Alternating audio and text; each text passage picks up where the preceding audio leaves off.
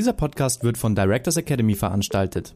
Directors Academy ist das einzige digitale Portal zur Aus- und Fortbildung von Aufsichtsratsmitgliedern. Die didaktisch aufbereitete Online-Weiterbildung, die auch als Nachschlagewerk dient, ist in vier Versionen verfügbar. Für Kapitalgesellschaften, Familienunternehmen, Finanzinstitute oder für Unternehmen der öffentlichen Hand. Prägnante Lernvideos gewährleisten einen Überblick über alle relevanten Regularien und ermöglichen eine effiziente Qualifizierung und Wissensvermittlung im Selbststudium.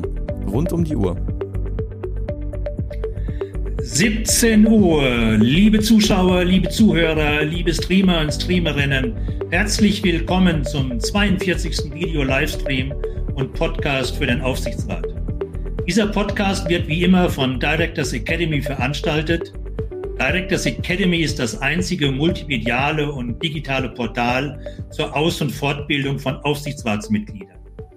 Alle bisherigen 41 Videos und Podcasts können Sie jederzeit nachträglich ansehen und anhören. Mein Name ist Rudolf Ruther und ich begrüße Sie als Gastgeber und Moderator dieser 14-tägigen Video-Livestream-Podcast-Reihe, die jeden ersten und dritten Donnerstag im Monat um 17 Uhr live bei LinkedIn ausgestrahlt wird und anschließend als Video-Livestream auf LinkedIn und als Podcast auf Directors Academy jederzeit zur Verfügung steht. Wir zeichnen also auf, auch Ihre zahlreichen Kommentare und Fragen bleiben uns auf Ewigkeit erhalten. Unser Thema lautet heute, die fünf größten Webfehler in der deutschen Corporate Governance. Ist eine Reform des deutschen Aktienrechts erforderlich? Heute mit unserem Gast, Herrn Marc Tüngler. Herzlich willkommen, Herr Tüngler. Wie geht ja. es Ihnen kurz nach dem Jahreswechsel? Ja, erstmal äh, ganz lieben Dank und äh, lieber Herr Ruther für die Einladung und äh, dass wir über dieses gewichtige Thema heute hier sprechen. Äh, und wie es mir geht, ja, wir hatten bei der DSW, das ich bin ja Hauptgeschäftsführer der Deutschen Schutzvereinigung, hatten wir in den letzten Wochen des äh, Jahres 2023 ordentlich zu tun. Wie Sie vielleicht mitbekommen haben, haben wir gegen EY eine Klage mit anderen zusammen über eine Stiftung in Höhe von 7 Millionen Euro eingereicht. Das war wahnsinnig viel Arbeit und deswegen war der Jahresübergang sehr entspannt. Man konnte mal wieder runterkommen. Ja, und jetzt äh, geht es schon wieder um die Hauptversammlungssaison 2024. Geht also direkt weiter. Ja, genau. Das war sicher nicht das schönste Weihnachtsgeschenk, was meine ehemaligen Kollegen äh, am Weihnachten erfahren haben.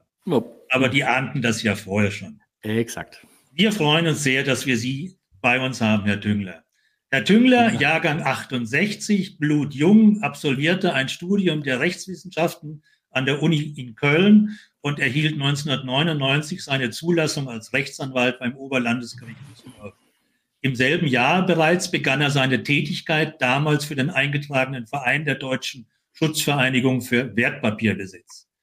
Im Jahr 2005 war er bereits Geschäftsführer der DSW Service GmbH und dann zwischen 2007 und 2011 war er Geschäftsführer und seit 2011 Hauptgeschäftsführer der DSW, das Gesicht der Deutschen Schutzvereinigung. Hm. Außerdem ist er seit 2007 selber aktives Aufsichtsratsmitglied, einmal bei dem börsennotierten Unternehmen Inotech TSS, bei Freenet AG, bei Innogy SE und bei Albis Leasing AG. Darüber hinaus, beziehungsweise war es eigentlich dann irgendwann logisch, wurde er 20, 2015 Mitglied der Regierungskommission Deutscher Corporate Governance Codex Marc Tüngler ist darüber hinaus ferner Mitglied des Übernahmebeirats bei der Bundesanstalt für Finanzdienstleistungsaufsicht, liebevoll auch BaFin genannt, Mitglied des Börsenrats der Börse Düsseldorf sowie Mitglied des Nominierungsausschusses der Deutschen Prüfstelle für Rechnungswesen.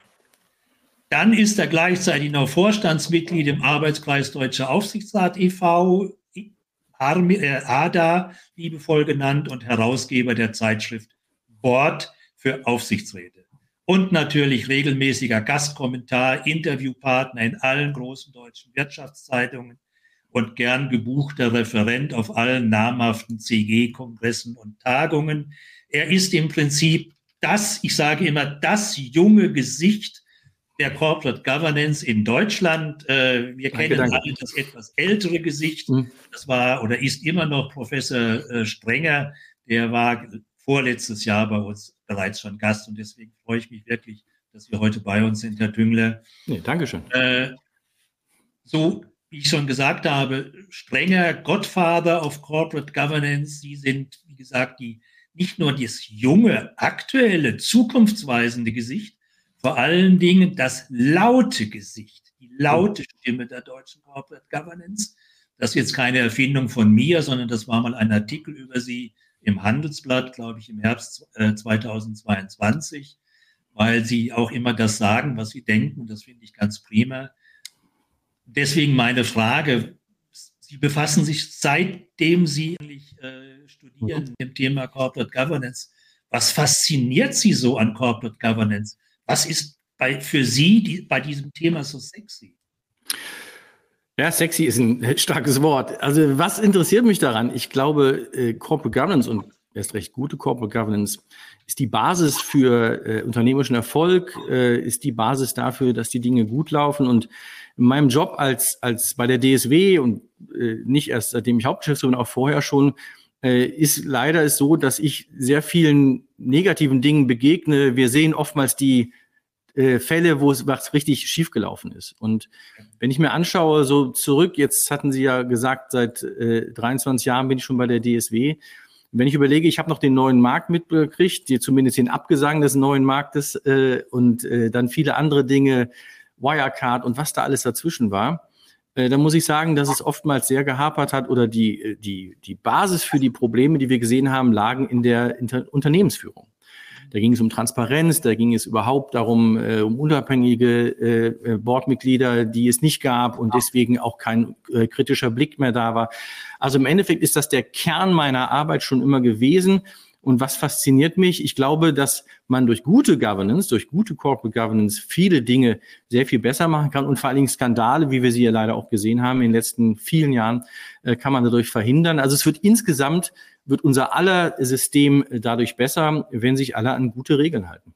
Ja, also das kann ich nur unterstreichen. Äh, eine gute Corporate Governance ist so etwas wie ein, so ein Sicherheitspolster, eine, eine Risikoversicherung, was Gott sei Dank immer mehr kapieren und erkennen und daran arbeiten.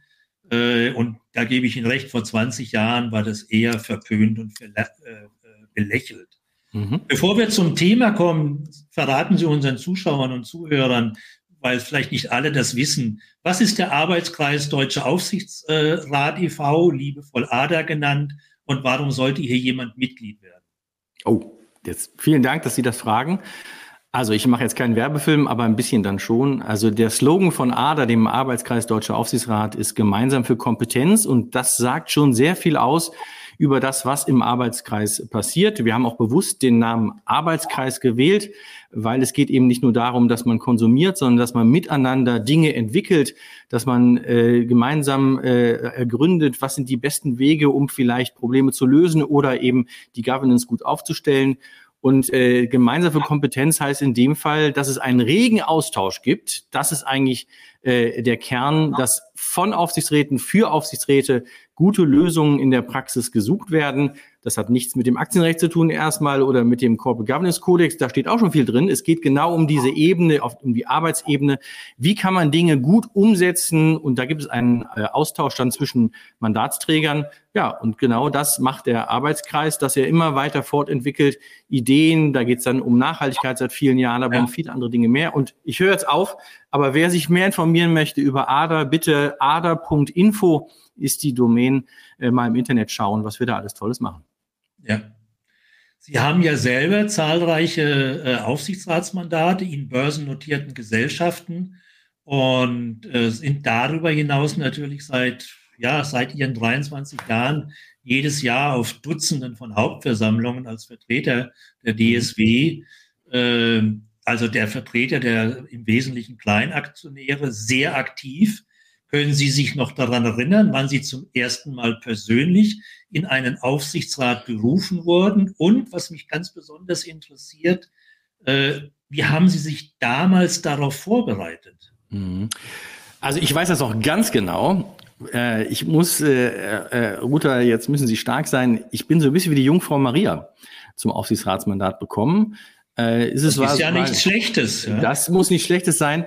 Also es war äh, die Inotech TSS AG äh, und es war Hauptversammlung und mein Kollege, mein sehr geschätzter Kollege Hechtfischer war auf dieser Hauptversammlung und hat, wie wir das immer machen, für Privatanleger und institutionelle Anleger dort die Stimmen vertreten und auch das Wort ergriffen. Und es gab damals einen Streit zwischen den Aktionären und es brauchte eine neutrale äh, Person, eine, die Ausfüllung einer neutralen Rolle im Aufsichtsrat.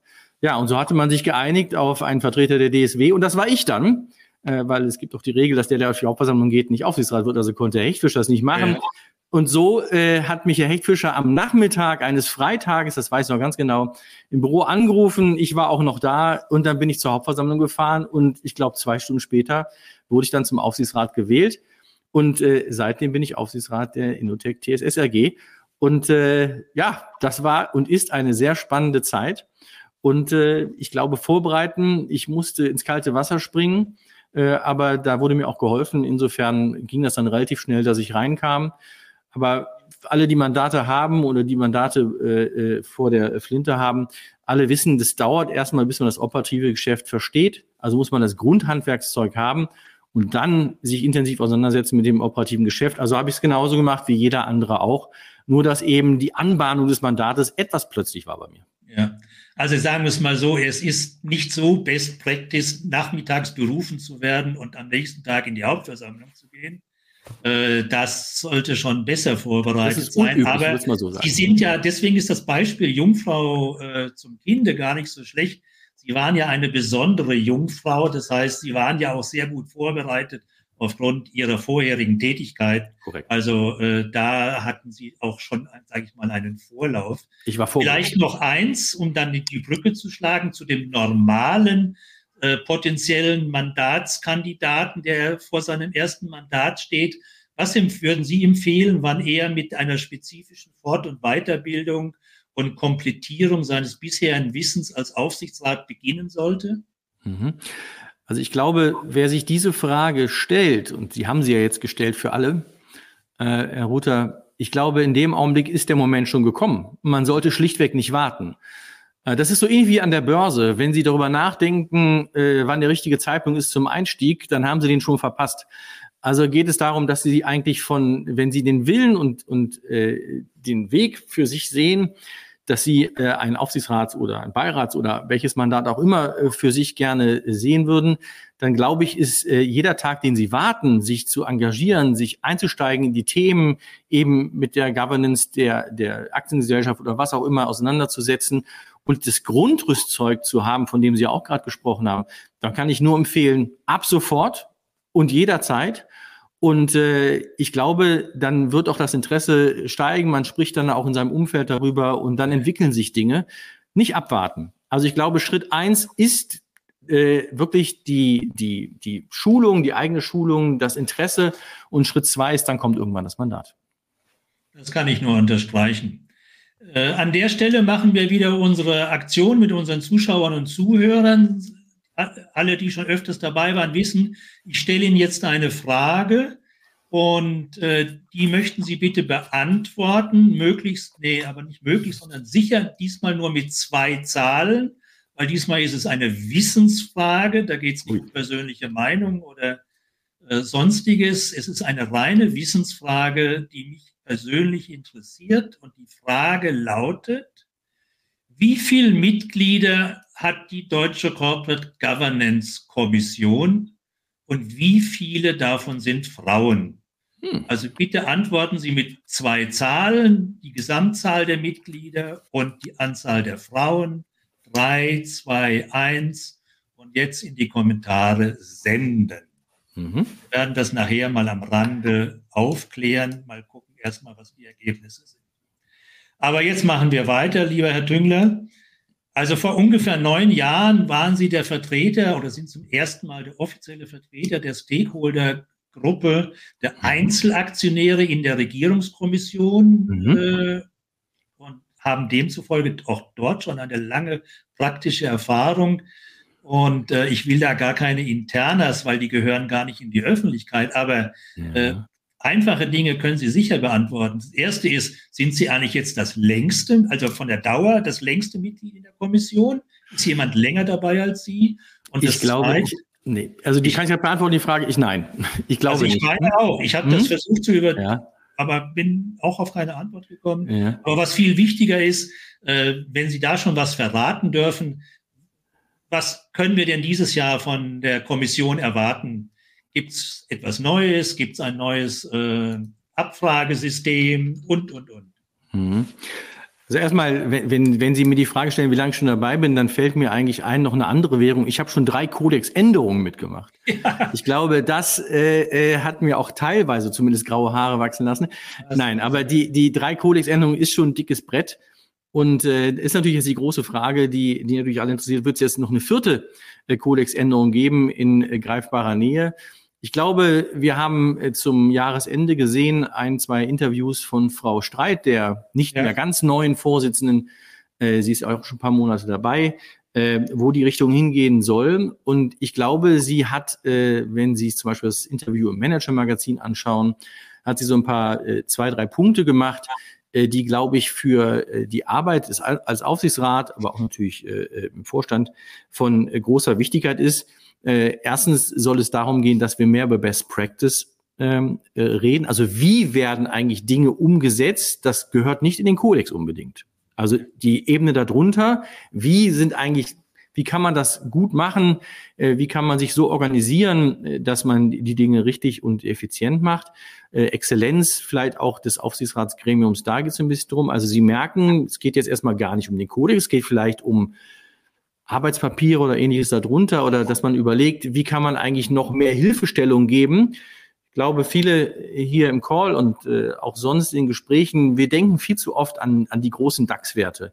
Die haben, die sind schon gut durchgestylt und machen das alles auch gut. Ich glaube, auch die kleinen Unternehmen und Mittelunternehmen machen das auch alles hervorragend.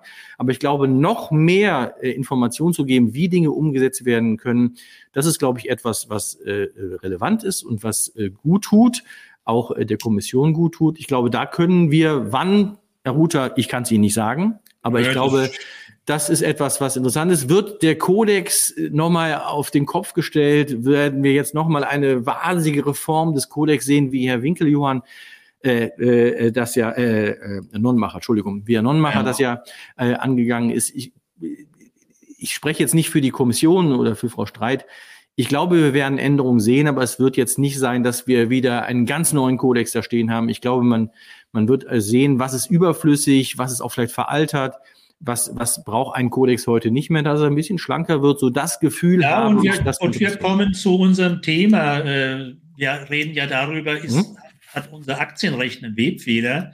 Hm. Äh, man kann ja auch sagen, wenn das Aktienrecht einen Webfehler hat, dann können wir das in, die, in den Kodex mit übernehmen äh, oder irgendwas vom Kodex äh, versuchen, in den, ins, ins Aktiengesetz zu bringen. Und äh, da sind wir jetzt schon fast beim Thema, aber nur noch ja. fast. Wir sind eigentlich so bei der Aufsichtsratsagenda. Mhm. Äh, die DSW veröffentlicht ja jedes Jahr einen sogenannten rückblickenden HV-Report, also mhm. Hauptversammlungsreport. Kann ich jedem Zuschauer und Zuhörer nur empfehlen, es zu lesen. Äh, es ist sehr, finde ich, sehr viel Danke. Information, die einem nützlich sind für die Zukunft. Aber wir können das jetzt nicht alles adressieren, eingeengt auf die Aufsichtsratsagenda selber, Herr mhm. Tüngler. Äh, was glauben Sie denn, äh, was im letzten Jahr so die, die, das oder die zwei beherrschenden Themen waren? Ja. Also ich glaube, Herr Ruther, das ist sehr unternehmensspezifisch, aber eine Sache höre ich immer wieder und wird viel diskutiert. Wir haben ja jetzt mit Corona und dann anschließend leider dem Ukraine-Konflikt, dem schrecklichen Krieg, haben wir ja die Unternehmen drei Jahre eine Phase gesehen, die extrem herausfordernd war und heute übrigens immer noch herausfordernd ist. Die Themen sind ja leider nicht weg, vielleicht Corona, aber dafür sind andere dazugekommen.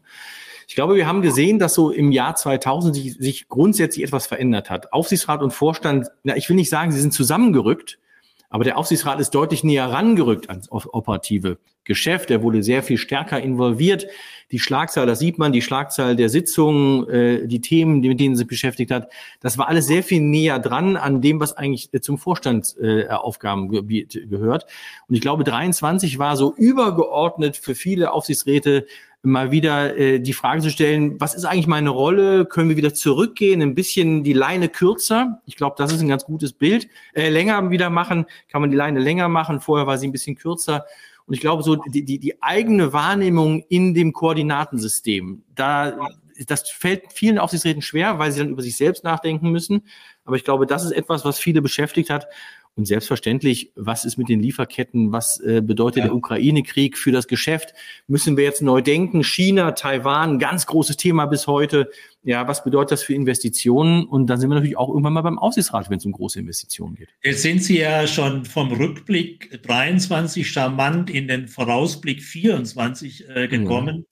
Ja. Äh, über die genannten Stichworte gerade gibt es irgendetwas anderes, was Sie einem ja. aktiven Aufsichtsrat empfehlen würden, womit er sich, wenn er das noch nicht getan hat, ab sofort intensiv und rechtzeitig beschäftigen sollte? Ja, es gibt da, glaube ich, ein dominantes Thema und äh, eigentlich müssten sich alle schon damit beschäftigt haben, aber wenn es noch nicht passiert ist, sollte es jetzt dringend äh, passieren. Das ist natürlich das Thema Nachhaltigkeit. Es ist natürlich äh, äh auch das Reporting im Bereich der, der äh, Nachhaltigkeit. Und ich glaube, da muss dringend, und zwar Achtung, das ist mein, meine große Bitte, nicht nur der Prüfungsausschuss, sondern alle Aufsichtsräte müssen sich damit äh, stärker auseinandersetzen. Es verändert auch den Pflichtenkreis, äh, die Pflichten eines Aufsichtsrats, das ganze Thema. Deswegen bitte da unbedingt schulen, äh, sei es jetzt im Gremium oder auch außerhalb des Gremiums. Das ist sehr, sehr zentral. Da kommt einiges auf uns zu, was viele noch gar nicht so unbedingt erkennen können. Ja, und Stichwort Schulung ist gut. Äh, und das müssen richtig sogenannte, sage ich mal, Bootcamp-Schulungen sein, weil sie da mit einem Wochenende oder einem Tageskurs oder so nicht weit kommen, um da ein vernünftiger Gesprächspartner und Sparringspartner zu sein für die hoffentlich kompetent besetzte operative Ebene, die das Problem managt, aber sie als Aufsichtsgremium äh, beraten und äh, überwachen sollten. Ja, kommen wir zum Thema fünf größten Webfehler. Da haben wir ja schon eine starke mhm. Überschrift genommen heute für die Allerdings. Äh, also Danke, Herr Ruther. zur Erinnerung, ich habe das auch nachgelesen. Man nimmt ja immer schnell Wörter in den Mund und weiß eigentlich gar nicht, was genau bedeutet. Als Webfehler versteht man umgangssprachlich eine falsch gewebte Stelle in einer Webarbeit beziehungsweise einen von vornherein vorhandener nicht zu behebender Fehler im Gewebe. Das heißt, man müsste das Gewebe wegschmeißen oder im übertragenen Sinne von vornherein vorhandener Fehler im System. Und dann fangen wir mal ganz einfach noch mal ganz kurz an. Äh, vorhin habe ich Sie gefragt, wo die Leidenschaft herkommt zur Corporate Governance. Wie würden Sie kurz Corporate Governance definieren? Was verstehen Sie darunter? Und was gehört zu einem guten Corporate Governance System? Mhm. Ich mache es mal kurz, weil wir gleich noch mal ein bisschen äh, tiefer einsteigen. Ich würde sagen, es, Corporate Governance ist Führung, Kontrolle, die Binnenstruktur, Organisation eines Unternehmens und äh, wie geht man miteinander um? Wie ist das Verhältnis äh, von Aufsichtsrat, Vorstand? Wie arbeitet man dort? Äh, wie kommuniziert man? Wie interagiert man mit den Stakeholdern? Alles das ist für mich Corporate äh, Governance. Und wenn Sie sagen, äh, was gehört dazu, dann gehört dazu für mich sicherlich auch Compliance, Risikokontrolle, Managementsysteme, die Revision, all diese Themen, die dafür sorgen. Und ich glaube, das darf man nicht unterschätzen, dass das auch eine wichtige Rolle von Corporate Governance ist, dass man Risiken erkennt, die Risiken, wenn sie erkannt sind, entsprechend managt und löst. Ja. Und äh, das ist oftmals aus dem Auge verloren worden, dass es um Risiken und das Managen, das Erkennen und Managen von Risiken geht. Darum geht es, dass die Dinge erst gar nicht anbrennen, dass früh, dass eine Kultur herrscht, dass früh Dinge auch nach oben kommen, dass man darüber reden kann. Äh, ja, und äh, da geht es dann plötzlich auch um Fehlerkultur. Also Sie merken, es ist ein Überbegriff für mich, wo alles drunter gepackt wird und äh, sogar die Kultur. Äh, ich finde es prima, dass Sie ganz am Anfang gesagt haben, ich verstehe darunter Führung und Kontrolle eines Unternehmens und nicht gesagt haben, was man ja immer überall hört, Beratung und Kontrolle. Weil für mich ist der große Unterschied, der Berater hat keine Verantwortung, ob der Beratende seinen Rat annimmt. Wenn ich mich aber verstehe als Führung im mhm. Aufsichtsrat, dann habe ich automatisch die Verantwortung dafür, dass ein richtiges Ergebnis rauskommt, weil ich bin ja der Führungsverantwortliche. Und deswegen kann ich das nur so unterstreichen. Und das sollten wir auch in vielen äh, Publikationen und Vorträgen etc. äh, regelmäßig herausstreichen. Die Zeit des Beratens bei Rotwein ist schon lange vorbei. Vielleicht noch ein Schlenker zur Seite, weil mhm. äh, es gibt ja noch ein wesentliches Element, was von Jahr zu Jahr stärker wird in der Corporate Governance.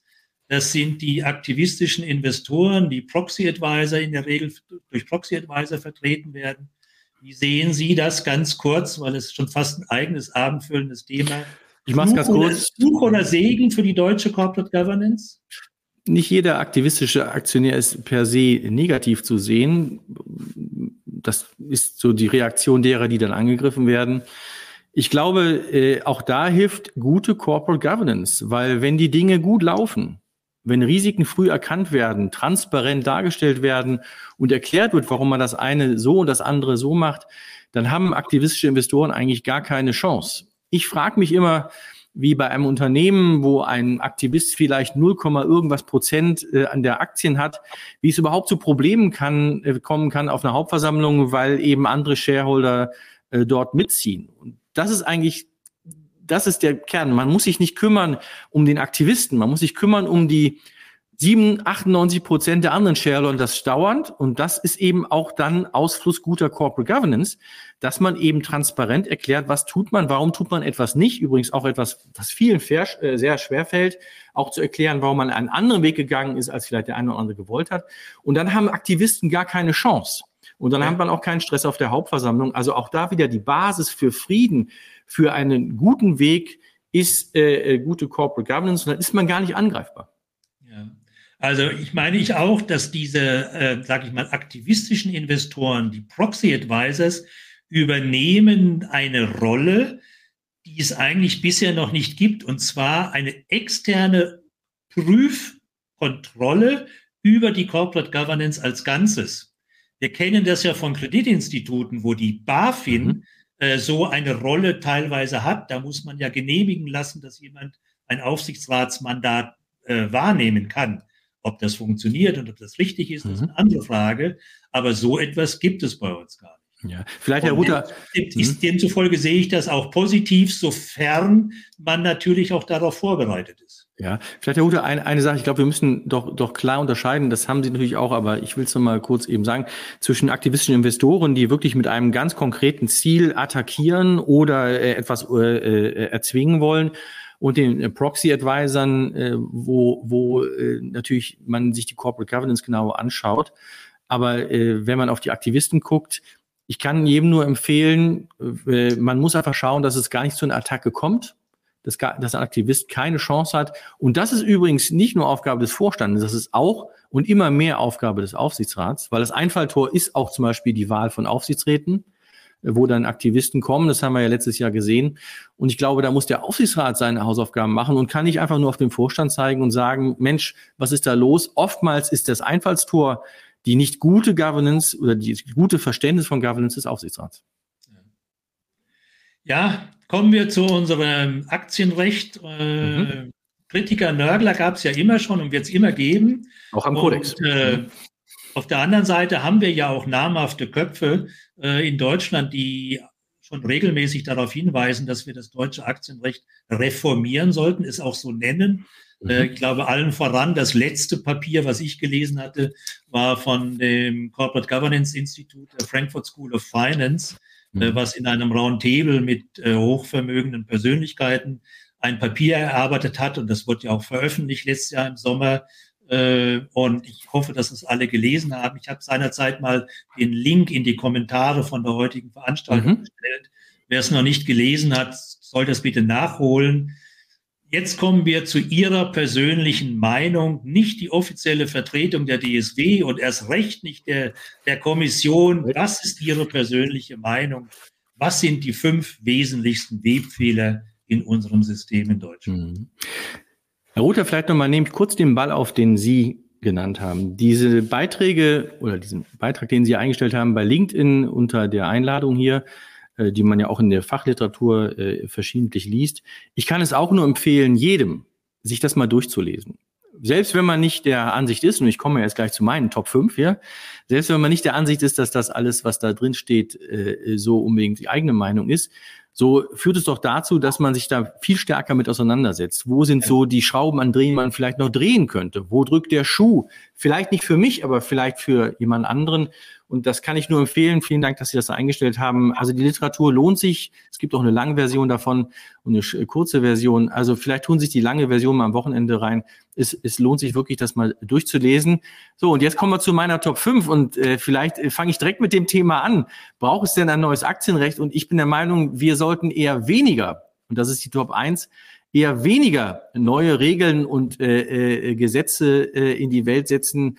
Ich glaube, weniger ist da mehr? Erklären wir gleich nochmal. Die Top zwei. Soll ich direkt weitermachen, Herr Rute, oder wie soll Ja, jetzt machen Sie die fünfmal stichwortartig ja? und dann okay. kommen wir zu Top 1 wieder zurück. Okay, also das, der Schwebfehler ist, dass wir immer denken, neue Gesetze würden alles regeln. Ich bin genau das Gegenteil, äh, der Gegenteil der Ansicht. Dann äh, glaube ich, äh, Fehler Nummer zwei oder Webfehler Nummer zwei bei uns allen in den Köpfen ist, äh, dass wir auf unser eigenes System nicht mehr so richtig vertrauen oder nicht mehr setzen. Das Tutiersystem aus Vorstand und Aufsichtsrat hat viele Vorteile, aber es wird immer wieder hinterfragt. Und ich glaube, darüber sollten wir auch gleich nochmal reden, was ich damit meine. Und wir sollten viel, viel selbstbewusster eigentlich mit unserem System umgehen. Äh, auch andere Systeme haben Skandale. Daran liegt es jetzt nicht, aber was das heißt, kommen wir gleich noch drauf. Dann äh, bin ich der Meinung, dass wir äh, in den letzten Jahren, gerade in den letzten Jahren, eine enorme Überfrachtung äh, der Erwartungshaltung an den Aufsichtsrat äh, gesehen haben. Äh, ich will nicht sagen, dass der Aufsichtsrat die eierlegende Wollmilchsau äh, plötzlich ist, aber äh, es wurde ein enormer Anforderungskatalog gestellt, immer mehr sowohl vom Gesetzgeber, auch von den Investoren, was der Aufsichtsrat alles machen soll. Ob er das schafft und ob das richtig ist, darüber würde ich gerne sprechen. Das vierte ist ein Punkt, der so grundsätzlich ist, und der fünfte Punkt auch, dass wir es unbedingt besprechen müssen. Das ist einmal die Trennung von der wirtschaftlichen Risikotragung, also der Eigentümer, der das wirtschaftliche Risiko trägt, aber keine Kontrollrechte hat. Das haben wir in Deutschland jetzt ganz frisch mit den Mehrstimmrechten. Die KGAA-Konstruktion oder Vorzugsaktien Komischerweise war ja auch bei Volkswagen ein großer Skandal, ja. weil auch äh, die freien Aktionäre nicht mitreden könnten. Ich würde den äh, Schulterschluss dazwischen diesen beiden äh, Dingen äh, suchen und gleich hoffentlich auch finden. Ja, und das äh, fünfte, was äh, am argsten wiegt, was auch niemand versteht in der Welt, ist, dass wir in Deutschland Auseinanderfallen haben zwischen Handlung und Haftung. Verantwortung ist vielleicht das Stichwort an der Stelle. Wie kann es sein, dass äh, Aktionäre äh, so schwer Schadensersatzansprüche geltend machen können? Die Eigentümer kommen gar nicht ran und können keine Ersatzansprüche stellen. Jetzt kann man sagen, das ist unser System, aber ob das gut ist, und ich glaube, es ist ein Webfehler, dass es nicht möglich ist, Ersatzansprüche unmittelbar hier geltend zu machen. Jetzt haben alle Angst davor, vor dem letzten äh, Punkt. Keine Sorge. Äh, wir sind weder die, die immer klagen, noch die, die äh, dafür sorgen, dass Vorstände auf äh, Aufsichtsräte haften. Aber wenn mal was schief läuft, und zwar richtig, und dann mit Vorsatz, dann müssen die Aktionäre auch die Möglichkeit haben, hier dann auch äh, Kompensation zu erlangen. So, das meine Top 5 und ich glaube, wir machen jetzt, weiter. Jetzt springen wir wieder noch zu Top 1. Ich finde das interessant. Äh, das haben wir ja im Vorgespräch, äh, haben Sie mir das ja schon gesagt, dass Sie entgegen dieses Papiers, dieses Roundtables, die ja ganz andere Schlagwörter hatten, Höchstdauer, Mindestdauer, Alter etc. Äh, ich finde, dass der Ansatz äh, fast genial, Herr Tüngler. Mhm. Äh, kommen wir zum Punkt 1, den ersten Webfehler, Ruf nach immer mehr Regeln. Ja. Das ist ja typisch deutsch. Wir wollen ja alles geregelt haben, möglichst detaillierten Paragraphen. Äh, würden Sie dann Regeln rausnehmen aus dem Aktienrecht oder würden Sie neue Dinge, Reformdinge irgendwo anders hinpacken? Ja, also ich würde, würde erstmal damit anfangen, dass wir ja eine Strömung, mal lauter, mal leiser haben, äh, die auch das Verhältnis von Aktiengesetz zu Kodex auch immer wieder, ich würde sagen, hinterfragen und ob überhaupt der Kodex das richtige Mittel ist, um überhaupt auch Dinge äh, zu regeln oder zumindest äh, dort Impulse zu geben. Ich bin davon vollkommen überzeugt, dass es keine gute Lösung wäre, wenn wir Dinge, die jetzt im im Kodex stehen oder Dinge, die der Markt entwickelt hat und wo auch es immer wieder Veränderungen gibt, wie wir zum Beispiel sehen bei der äh, Laufzeit von Aufsichtsratsmandaten. Wir haben die fünf Jahre im Gesetz, wir haben jetzt die, glaube ich, durchgesetzte Praxis im Augenblick von vier Jahren Laufzeit. Und wir hatten im Kodex in der Kommission zuletzt diskutiert auch mal die Dreijahreslaufzeit äh, als Maximum oder als, als äh, Standard.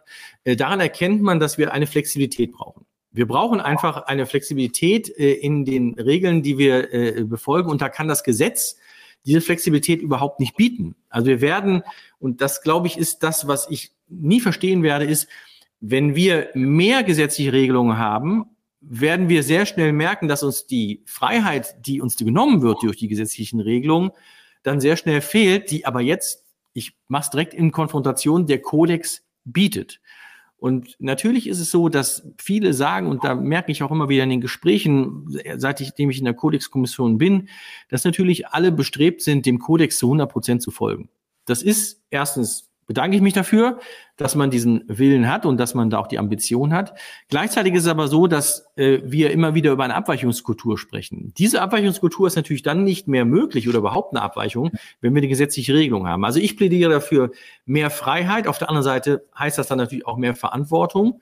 Aber dass man die Entscheidungen, wie etwas laufen soll im Unternehmen, ins Gesetz schreibt und den Kodex dann ja zur Seite schiebt oder ganz äh, sein lässt und alles ins Gesetz holt, das sehe ich nicht. Und wenn ich mir die Punkte angucke, die äh, da auch aufgerufen werden in dem Papier, auch was Sie dort veröffentlicht haben äh, bei LinkedIn, dann äh, würde ich sagen, sollte jeder für sich mal schauen, was wirklich für ihn selbst ein Problem ist und ob wir wirklich eine rechtliche äh, Regelung im Gesetz brauchen oder ob es nicht eben doch eine Kodexregelung ist oder gar keine Regelung, Herr Ruther. Ja, Sie, hatten ganz am, Sie hatten ganz am Anfang das Wort gesagt, Eigenverantwortung.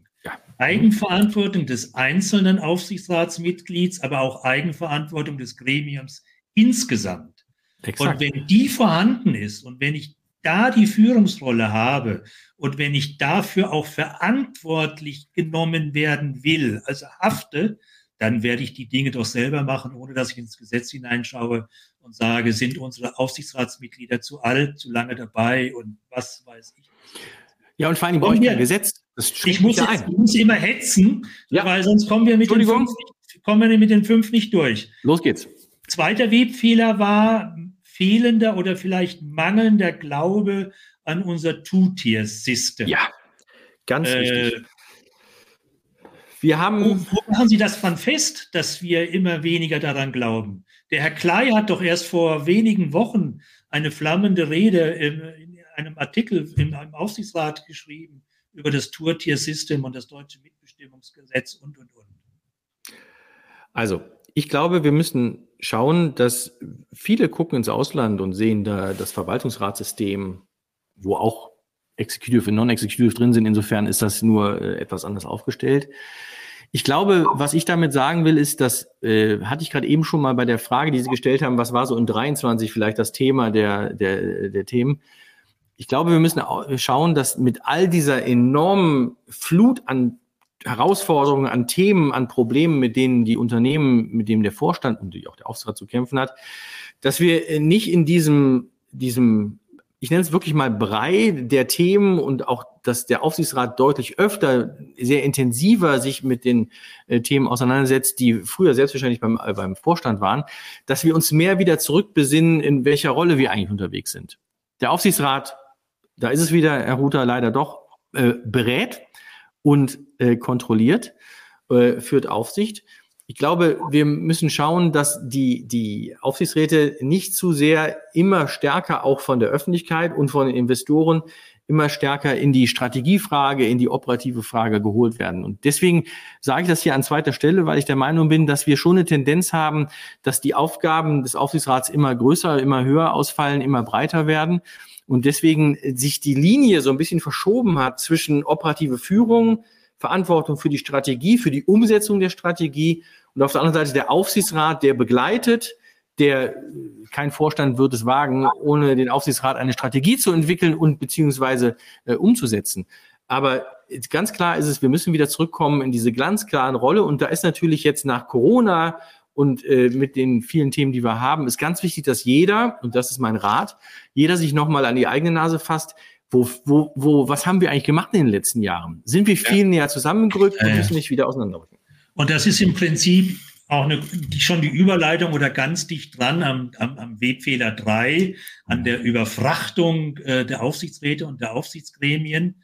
Und äh, ich so aus, wir haben ja jetzt heute das 42. Gespräch über die sogenannte Rollen äh, und Rollenverantwortung, Aufsichtsrat, Vorstand, äh, Aktionäre, äh, haben wir sehr oft gesprochen. Und die meisten Praktiker haben immer geantwortet, dass aus der Unschärfe dieser Rollenverantwortung die Probleme resultierten. Wenn mhm. das geklärt war, wenn das geschärft war, wer ist für was verantwortlich, dann ging es einigermaßen reibungslos. Aber Webfehler drei, mhm. selbst wenn ich mich nur noch zurückziehe auf das, was Sie jetzt gerade so formuliert haben, bleibt es ja dabei, dass zumindestens die Öffentlichkeit äh, immer mehr die eierlegende Wollmilchsau erwartet im Aufsichtsrat. Ja.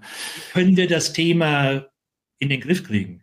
Ja, ich, ich glaube erstmal, auf keinen Fall möchte ich, dass das so verstanden wird, dass ich die Ambition hier jetzt rausnehme oder dass ich äh, äh, denke, dass der Aufsichtsrat weniger oder äh, Dinge äh, weniger äh, intensiv tun sollte. Ich glaube nur, dass die Überfrachtung, wenn Sie sich anschauen, es gibt äh, beim Regulierer das Modell der Versagensspirale. Diese Versagensspirale äh, fängt an beim Vorstand, der ist verdächtig, das hat auch viel mit der Finanzkrise zu tun, natürlich auch mit dem neuen Markt. Und deswegen wurden viele Dinge, wurde das Heil gesucht beim Aufsichtsrat. Der Aufsichtsrat soll es richten, der Aufsichtsrat soll mehr Verantwortung übernehmen, der Aufsichtsrat rückt sehr viel stärker in die Wahrnehmung, wie Sie gesagt haben. Das ist auch gut, weil er ein wichtiges und zentrales Organ ist. Aber er ist nicht derjenige, der alles regeln kann.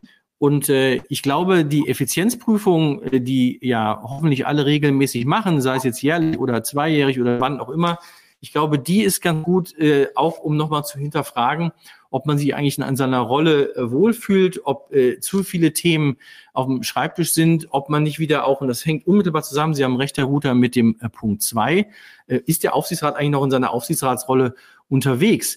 Und ich spüre es ja auch in der äh, Kommunikation. Der Aufsichtsrat muss heute sehr viel mehr kommunizieren mit den Investoren, mit den Proxy-Advisern, äh, auch auf der Hauptversammlung kriegt er sehr viel mehr Fragen als noch vor 10 oder vor 15 Jahren. Also ich glaube, wir müssen schauen, ob der Aufsichtsrat eigentlich immer derjenige ist, der die Dinge, Dinge, Dinge regeln muss. Und Sie sehen, die Versagensspirale geht sogar weiter in Berlin und auch in Brüssel, weil viele Dinge wurden dem Aufsichtsrat auch schon wieder weggenommen. Ja, Sei es jetzt bei der Vergütung, Verlagerung jetzt kommt das Thema ja, etc. Exakt. Ja, genau. Stay, Stay on Climate. Also Sie merken, wir müssen alle viel bewusster damit umgehen, was ist wirklich unsere Aufgabe als Aufsichtsrat und was ist es nicht. Und äh, wie interagieren wir eigentlich mit den Organen und damit auch mit der Hauptversammlung mit den Investoren? Also ich glaube, das ist wichtig, dass man da auch klare Grenzen zieht. Und eine Grenze, die ich immer wieder spüre, ist das Thema Strategie, was natürlich unmittelbar auch mit Personal zusammenhängt und Personalfragen. Aber da müssen wir äh, nochmal vielleicht das System doch noch deutlich besser erklären im Ausland, äh, als das bisher der Fall war. Wie ist die Rollenverteilung? Auch erst recht nach Corona und nach den äh, sehr intensiven Jahren. Ja, und wenn ich die Rollen geschärft habe und klar äh, auf allen Seiten ein Verständnis darüber habe, richtig kommuniziere, dann ist Webfehler 4 und 5 relativ einfach. Webfehler 4, Trennung von Risiko und Kontrolle. Ja, wir haben, Herr Ruther, leider oftmals, nehmen wir auch eine Nucera, die jetzt gerade an die Börse gegangen ist, eine KGAA. Wir haben oftmals Strukturen, wo die Aktionäre äh, finanziell das Risiko tragen, aber weniger Kontrollrechte haben. Wir haben äh, Unternehmen, die haben Vorzugsaktien. Ich sage jetzt nicht per se, dass Vorzugsaktien deswegen das Unternehmen eine schlechte Governance hat. Aber ist es so, dass die Rolle der freien Aktionäre, die ja dann auf die Vorzugsaktie reduziert sind, oder noch schlimmer, was die Bundesregierung zuletzt in die Welt gesetzt hat, über das Zukunftsfinanzierungsgesetz, die Mehrstimmrechte, wo also Aktionäre ein Mehrfaches an Stimmrechten haben gegenüber den anderen Aktionären. Das führt immer zu einer Verschiebung der Tragung des wirtschaftlichen Risikos und der Möglichkeit, Kontrollrechte walten zu lassen und eben einzugreifen. Und das führt dazu, dass eine kleine Gruppe von was auch immer, eine kleine Gruppe entscheidet über das Schicksal, über die Governance, äh, und die anderen Aktionäre haben gar nicht die Möglichkeit einzugreifen und Kontrolle walten zu lassen. Das führt natürlich dann zu Stilblüten und ich äh, nenne hier gerne nochmal das äh, Beispiel Volkswagen. Da geht es dann auch um unabhängige Kandidaten im Aufsichtsrat und vieles andere mehr. Wenn aber nur eine kleine Gruppe bestimmt, wo die Reise hingeht, sowohl in der Governance als auch äh, im Geschäft, dann äh, führt das zu einem Ungleichgewicht. Und da sehe ich das Problem, dieses Ungleichgewicht führt zu nichts Gutem, ja. äh, sondern führt eher zu Problemen. Und deswegen bin ich der Meinung, dass äh, wir auch bei der DSW äh, schauen uns Unternehmen mit Vorzugsaktien, KGAA-Konstruktionen oder eben erst recht, das ist Teufelszeug, Mehrstimmrechte, äh, schauen wir uns ganz genau an und da muss man auch manchmal sagen, dass das vielleicht nicht das richtige Vehikel ist, um zu investieren, weil man eben im Fall der Fälle keine Eingriffsmöglichkeit hat. Und ich glaube, das ist ein großes, fatales äh, Fehler im System. Haben andere Systeme auch. Herr Ruther, Amerika gibt es auch mehr Stimmrechte. Ja. Aber ich glaube. Aber ich meine, der, hm? Und wenn es so ist, dann muss es auch offen und regelmäßig transparent kommuniziert Korrekt. werden, Exakt. damit ein Kleinaktionär auch erkennt, dass das halt ein High-Risk-Engagement ist, wenn er hier sein Geld äh, investiert, weil er nichts zu sagen hat, egal äh, wie er sonst äh, aufgestellt ist. Mhm. Kommen wir zum Thema, zum leidigen Thema Haftung, das mir eigentlich persönlich äh, sehr am Herzen liegt, weil ich glaube, da haben wir großen Nachholbedarf in der Systematik in Deutschland. Aber ich will Ihnen da nicht vorgreifen. Natürlich. Nein, also Herr Ruther, wir haben das ja vorher nicht besprochen, aber ich glaube, dieses letzte Thema spielt eine so übergeordnete Rolle, ohne dass es hoffentlich jemals jemanden hier äh, äh, wirklich auf den Schreibtisch kommt. Also worum geht es? Das Thema Haftung würde ich eher mit dem Thema Vertrauen ins System äh, mehr umschreiben. Ich glaube, was, was viele Investoren im Ausland gelernt haben in Deutschland und leider auch die deutschen indischen Investoren gelernt haben, ist, dass wir in einem System unterwegs sind, wo man im Endeffekt, äh, was das Thema Haftung betrifft, keine Aktionärsrechte hat, die wirklich durchschlagend sind. Es gibt natürlich Umwege und äh, man kriegt das irgendwie hin. Wir haben es auch gerade wieder jetzt gemerkt bei, äh, bei Wirecard, äh, dass die Aktionäre, das ist Unternehmen ist zwar insolvent, aber man hat ja andere Möglichkeiten, andere äh, Anspruchsgegner potenzielle. Man merkt einfach, dass es wahnsinnig schwer ist, äh, Ansprüche geltend zu machen. Was vielleicht viele nicht wissen, ist, es gibt seit 20 Jahren in der Schublade des Bundesjustizministeriums ein Gesetz namens äh, Cap in Hack, Kapitalanleger Informationshaftungsgesetz. Ich glaube, so ist der lange Name oder so ähnlich, habe schon wieder vergessen, ist zu lange her.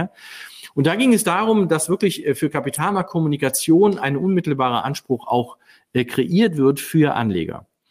Und äh, ich glaube, das ist ein großes Defizit bei uns im System, dass wenn die Dinge mal falsch laufen, und wir alle hier in diesem Podcast und jeder, der das hört und sieht, wird niemals in die Situation kommen, weil allein schon, dass sie sich informieren, da sind sie wach und werden die Dinge richtig tun. Aber es gibt diese schwarzen Schafe.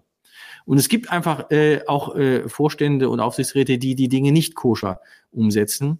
Und ich glaube, für diese Fälle, auch um das System zu schützen, und das Vertrauen aufrechtzuerhalten, muss es auch die Möglichkeit geben, äh, Sanktionen walten zu lassen, dass die Aktionäre und die Eigentümer dann auch Schadensersatz verlangen können von den Organen, also von den handelnden Personen. Das gibt es im Endeffekt nur über Umwege in Deutschland. Und ich glaube, diese Lücke muss geschlossen werden, damit der Kapitalmarkt mehr Vertrauen äh, ausstrahlen kann. Und wir alle reden darüber, über Aktienkultur und, und ähnliches. Ich sehe aus Berlin nur Gesetze, wo die Aktionärsrechte beschnitten werden. Und eigentlich müssten wir äh, für einen gesunden Kapitalmarkt auch mal äh, ein Signal an die Aktionäre senden. Und das passiert gar nicht. Und das wäre so ein Signal, äh, was hoffentlich niemals bei Ihnen schlagen wird, das Thema Haftung. Aber was natürlich wirklich als Hygienefaktor eine große Rolle spielen würde, was man auch gut im Ausland verkaufen kann. Äh, wobei natürlich jetzt Webfehler 5 äh, so ein bisschen reingrätscht in Webfehler 1, wo wir vorhin gesagt haben, Ruf nach Regeln ist nicht das Richtige lieber mehr äh, Selbstreflexion, Eigenverantwortung, Rollen schärfen etc. Aber an der Stelle, da kann nur der Gesetzgeber helfen. Das, da hilft die Eigenverantwortung äh, wahrscheinlich wenig. Aber Herr Ruther, darf ich ganz kurz, es passt wunderbar zusammen. Weil wenn wir mehr Freiheit geben, dann müssen wir auf der anderen Seite auch die Verantwortung äh, so äh, sehen, dass man auch dann Sanktionen erfährt, wenn man in seiner Verantwortung nicht gerecht wird. Insofern passt es hervorragend zusammen. Ich möchte lieber die Freiheit haben und dann die Verantwortung einfordern können, als dass ich viele Regeln habe und keiner bewegt sich mehr. Ja, absolut. Ja, hm. ja die Zeit fliegt dahin. Lassen Sie uns mal äh, von den fünf Webfehlern zu etwas kommen, was dann vielleicht den praktischen Ausfluss daraus ist. Mhm. Äh, Hauptversammlungen sind ja meistens oder manchmal zumindest äh, eher langweilig. Aber äh, es gibt auch spannende und manchmal auch chaotische und Sie kennen wahrscheinlich alle in allen Facetten. Äh, und was mich interessieren würde, es gibt ja sehr oft dann gipfelt es in sogenannte Hauptversammlungsbeschlussanfechtungen im Nachhinein. Und äh, mhm. äh, Tüngler, haben Sie ein Gefühl, ein Gespür? Gibt es spektakuläre Hauptversammlungsanfechtungsklagen im Kalenderjahr 2024? Ach, Können wir da irgendwas erwarten? Ich, ich, glaube, es ist noch zu früh, um das äh, wirklich zu sehen. Ich glaube, was, was wir immer mehr sehen werden, das passt zu dem äh, Top 5 der, der Webfehler, äh, dass wir wahrscheinlich da, wo es wirklich nicht gut gelaufen ist, wo Probleme aufgetaucht sind, dass wir mehr Sonderprüfungen sehen werden, als Vorbereitung dann auch von Schadensersatzansprüchen, die dann aber eben nicht direkt, sondern indirekt nur äh, möglich sind. Habe ich jetzt da eine Shortlist mit Anfechtungsklagen? Nein, habe ich nicht. Äh, bin ich auch ganz froh drüber. Es gab diese Listen mal bei der DSW eigentlich in den letzten Jahren immer mal. In diesem Jahr vielleicht die gute Nachricht für alle hier, haben wir sie gar nicht. Bisher zumindest. Der Router, das Jahr ist noch jung. Äh, deswegen äh, glaube ich nicht, dass, dass äh, wir da so viel sehen werden. Muss auch sagen, Herr Router, die Zahl der Anfechtungsklagen ist massiv runtergegangen. Wenn Vorstände, Aufsichtsräte sich verstecken hinter einem zu restriktiven oder zu ja. intensiven Be Beschlussmängelrecht, dann hört sich das schön an, aber Fakt ist, es gibt so gut wie keine Anfechtungsklagen mehr. Und äh, ich bin nur der Meinung, ein Vorstand kann doch richtig antworten, dann muss er auch keine Anfechtungsklage fürchten. Ist Sehr vielleicht auch ein Zeichen dafür, dass unsere Corporate Governance tatsächlich besser geworden ist im Zeitablauf, äh, weil das ja eine Auswirkung ist. Umso weniger jemand im Nachhinein klagt, muss vorher ja im Wesentlichen etwas besser gemacht worden sein als wie in der Vergangenheit. Und äh, Ihre Bemerkung, dass wir da früher so eine Liste hatten bei der DSW, bringt mich eigentlich zu einer Frage, oder zu, eine, zu einem Hinweis für unsere Zuschauer und, und Zuhörer. DSW veröffentlicht ja eine Reihe von exzellenten Studien und Papieren zu diversen kapitalmarktrelevanten Themen, hm. die ich jedem nur ans Herz legen kann. Gehen Sie auf dsw-info.de, schauen Sie sich das an, laden Sie sich das runter und lesen Sie das. Äh, Herr Tüngler, was würden Sie denn, weil man ja noch nicht alles auf einmal lesen kann, welche dieser zahlreichen Studien würden Sie uns denn als Mindestlektüre empfehlen? Ja, also es gibt eigentlich zwei Studien, die ich wirklich jedem ans Herz legen möchte. Das ist einmal unsere Vorstandsvergütungsstudie, weil sie doch eben nicht nur die Zahlen beleuchtet, das ist interessant und das ist äh, sicherlich auch, auch äh, höchst spannend, wer wie viel bekommt. Äh, viel interessanter für Aufsichtsräte ist eben, was kann man daraus lesen, was, wie die Systeme aufgebaut sind. Welche Rolle spielt Nachhaltigkeit, ESG in dem Vergütungssystem? Und daraus kann man sehr viel lernen, für das eigene Unternehmen, für das eigene Vergütungssystem, was der Aufsichtsrat ja äh, umsetzt und beschließt. Also die Vergüt Vorstandsvergütungsstudie. Das zweite ist die Aufsichtsratsstudie der DSW. Und da kommt ein Thema, was wir noch gar nicht angesprochen, Herr Ruther. Wir, äh, wir sprechen über Verantwortung, wir reden über den Aufgabenkanon, der immer größer geworden ist für Aufsichtsräte äh, und die Verantwortung. Äh, in der äh, Aufsichtsratsstudie geht es um Vergütung von Aufsichtsräten. Und ich glaube, wir müssen dringend darüber sprechen, dass die Aufsichtsräte gerade von den mittleren und kleinen Unternehmen besser vergütet werden, weil die Verantwortung und die Erwartungshaltung ist enorm. Die Aufgaben sind äh, sehr, sehr äh, breit geworden. Wir haben darüber gesprochen, ob das gut oder richtig ist, aber ich glaube, eins ist sicher, die Vergütung ist oftmals nicht angemessen.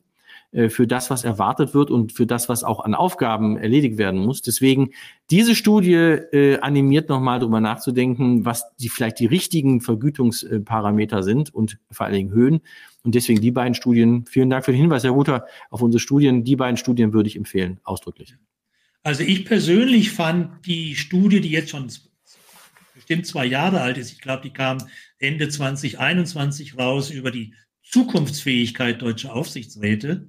Das hat mir damals sehr gut gefallen, weil das so äh, out of the box als, mhm. Klammer zusammenfassend einen guten Blick in die Danke. Zukunft war. Und äh, ich habe die zur Vorbereitung heute nochmal in die Hand genommen. Das kann man heute immer noch prima lesen, äh, wenn man sich mit diesen Themen im Einzelnen noch nicht beschäftigt hat.